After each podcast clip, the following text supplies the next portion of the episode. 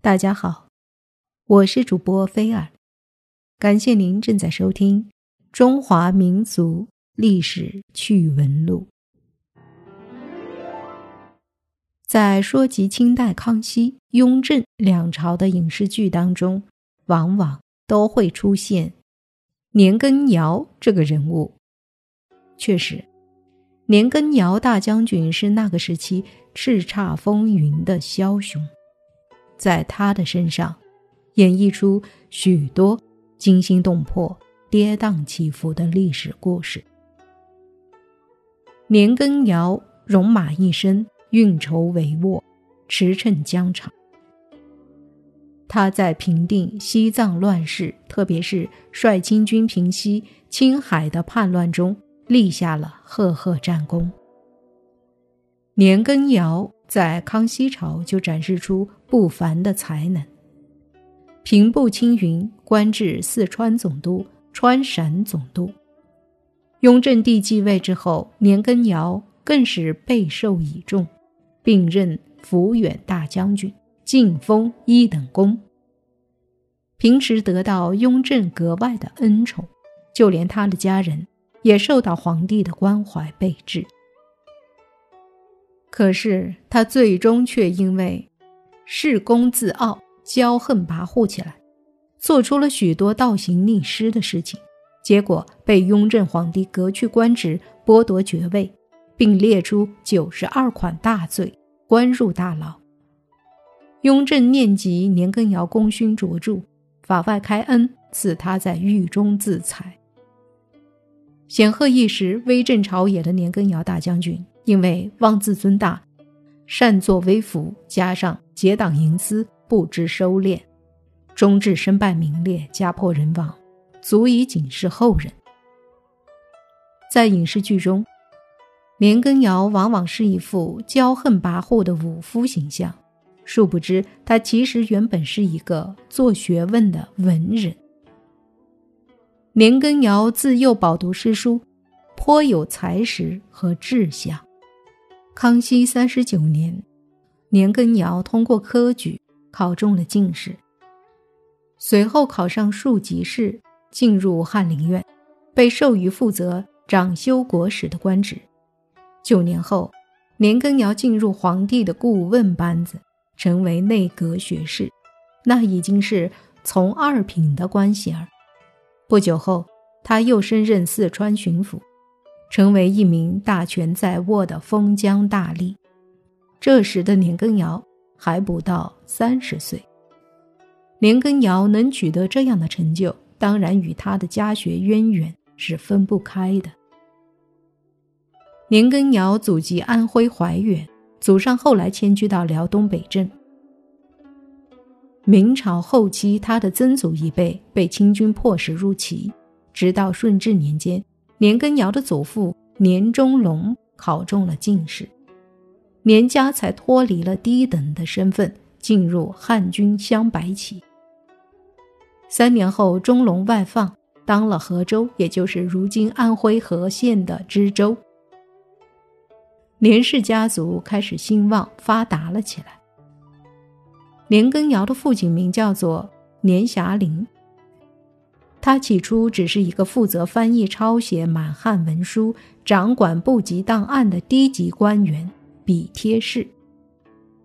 凭着家世的关系，得到不断的升迁。年霞龄五十岁的时候，官至工部侍郎、湖广巡抚。三年后，升任湖广总督，成为一名封疆大吏。年霞龄一生为官清正、低调勤勉，同时政绩斐然。六十二岁时，康熙批准了他的退休请求，享全俸回京养老。后来还指配年霞龄的小女儿为雍亲王胤禛的侧福晋。到了雍亲王继位成了雍正帝的时候，侧福晋年氏成了皇帝最宠爱的敦肃皇贵妃，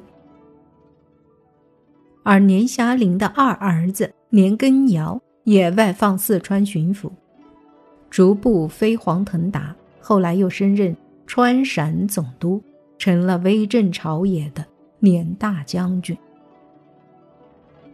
鲜为人知的是年遐龄的大儿子年希尧。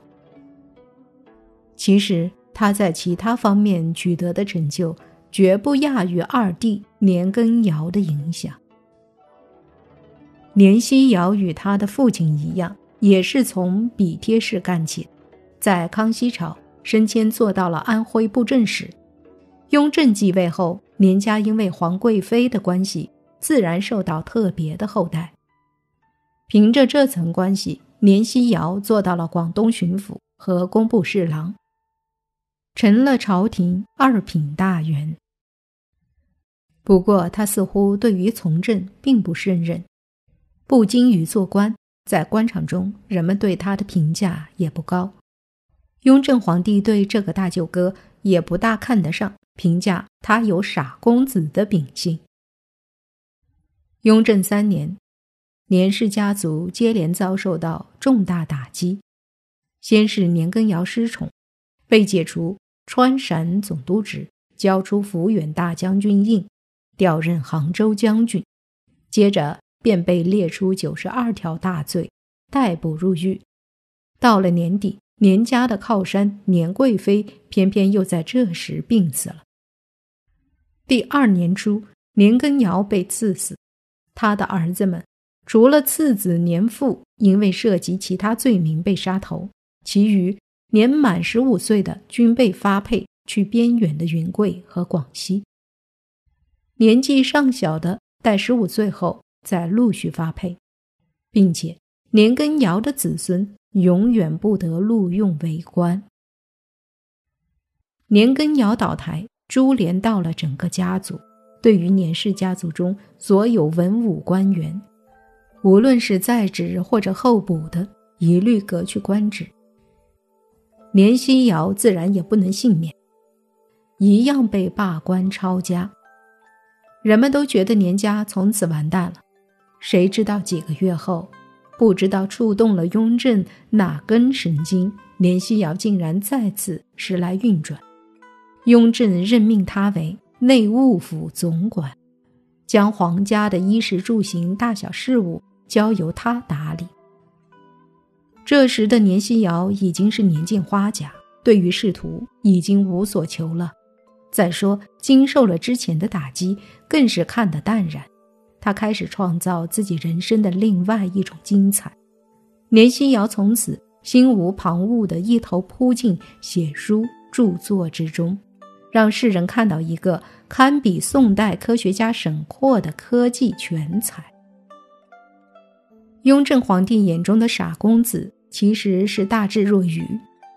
年希尧博才多闻，对中医深有研究。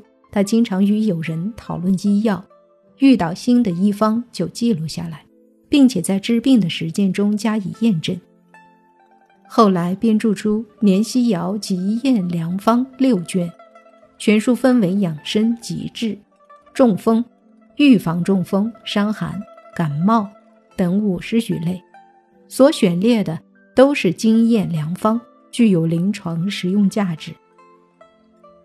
另外还有《本草类方》十卷，将《本草纲目》中的复方分为一百多类，每类都分列出病症及其所用的方药，至今仍有出版。年希尧是书画家，他善于绘画山水和花鸟，他的画作仍有不少存世。年希尧还喜好音乐，对古琴情有独钟，曾拜在江苏扬州琴家徐长玉的门下，是广陵琴派的传人之一。连心尧还是历史学家，他依据朱熹的。《通鉴纲目》编撰了一本关于中国历史年代体系的《纲鉴甲子图》，这本书被欧洲翻译为《中国历史年表》，一七二九年在罗马出版，引起欧洲汉学家们的关注。最让人不可思议的是，作为清代中期一个当过巡抚的朝廷大员，年希尧居然喜欢上了西方的科学，特别是一般人认为。枯燥无味儿的数学，而且还能有所建树。年希尧专注于对西方数学在中国的传播推广和实际应用。清代记述中国历代天文学家和数学家的传记集《仇人传》，这里面就提到他在这方面所做的努力。年希尧善于利用西方科学，通过实践解决数学问题。他的数学著作有《测算刀规》三卷，包括三角法摘要、八线真数表和八线假数表各一卷。另外还有面体比例变懒一卷，介绍了器物容积计算方法等方面实用的知识。更为让人称奇的是，年希尧在西洋画师郎世宁的协助下，写了一本科学著作《视学》。这本书不仅把西方的焦点透视学和工程视图系统介绍到中国，还是世界上。最早的画法几何学专著，比被誉为画法几何学奠基人的法国数学家的画法几何学早了六十多年。雍正四年秋天，年希尧再度被外放出京，派到江苏淮安去管理京杭运河板闸关的税务，那里是明清时期全国税收的第一大关。同时，年希尧还兼任景德镇御窑的督陶官。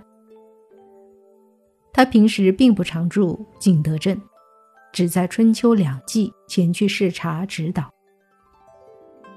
御窑的日常生产管理是他的助手陶瓷艺术家唐英在景德镇现场负责。作为官窑的掌门人，年希尧除了要按照皇帝的喜好和意图安排生产。玉窑瓷器的样品也要每月两次送到淮安，由年希尧亲自审核批准后，才能投入批量生产。这时候，年希尧书画家的艺术素养就发挥出非常关键的作用，他的审美观和对器物造型的把握都是别人无法相比的。雍正朝的官窑瓷器被公认精湛绝妙，无与伦比。所达到的艺术境界，至今无人能超越。近年来，在收藏界也是大热，这当然少不了年希尧的功劳。在他任景德镇督陶官的九年中，既继承发掘传统工艺，又创新各种新技术，特别是新添了场官釉、米色釉、鳝鱼黄、秋葵绿、西湖水、莺歌绿。孔雀蓝仿古玉，等等十几种鲜艳的釉色，那些纯正清雅、超凡脱俗的瓷器精品，被世人称为年窑。